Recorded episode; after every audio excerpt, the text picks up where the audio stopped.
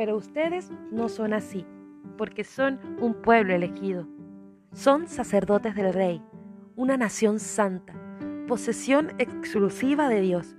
Por eso pueden mostrar a otros la bondad de Dios, pues Él los ha llamado a salir de la oscuridad y entrar en su luz maravillosa. Primera de Pedro 2.9. Una de las cosas que pretende hacer el pecado es mantenernos lejos de conocer nuestra verdadera identidad. ¿Para qué y cómo fuimos creados?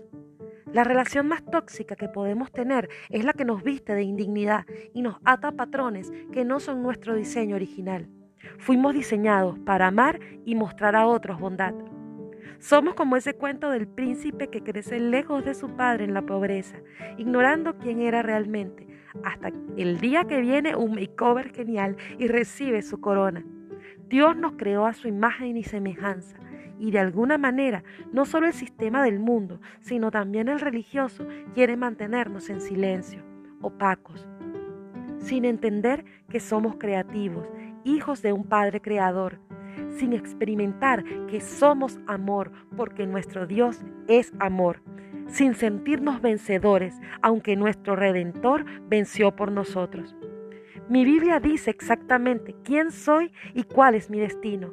Debo escoger a callar la voz de mi antigua vida que pretende mantener la mentira en mí y apropiarme de la, de la herencia maravillosa que he recibido en Cristo. Decide bien, decide hoy hay un regalo muy especial del cielo en la palabra que nos es revelada. Gracias a Dios por esos predicadores nerviosos que comprenden la humildad y sobre todo por los instrumentos de Dios que somos, los unos para bendición de los otros. Gracias y paz.